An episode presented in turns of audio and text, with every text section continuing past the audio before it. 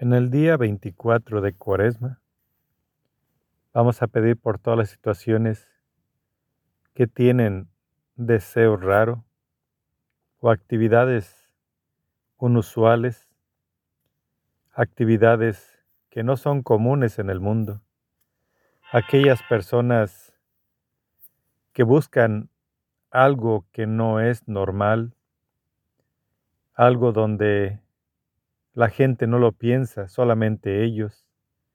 Son caminos muy difíciles porque así como Jesús salió al desierto, no se escucha de muchas personas que salgan al desierto sin ningún fin común.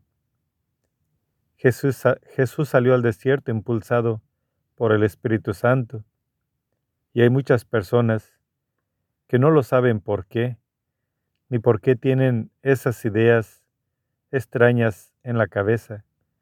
¿Por qué son únicos? ¿Por qué no son iguales a los demás? Son diferentes. Entonces muchas de esas ideas son buenas y son necesarias para la humanidad. Pidamos por todas esas personas que buscan esas necesidades como especialmente los que necesitan vacunas para enfermedades raras o descubrimientos que ayudan a la sociedad. Dios te salve María, llena eres de gracia, el Señor es contigo. Bendita eres entre todas las mujeres, bendito el fruto de tu vientre Jesús.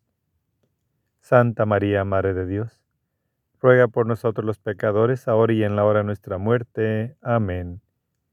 Gloria al Padre, al Hijo y al Espíritu Santo como era en un principio y siempre, por los siglos de los siglos. Amén.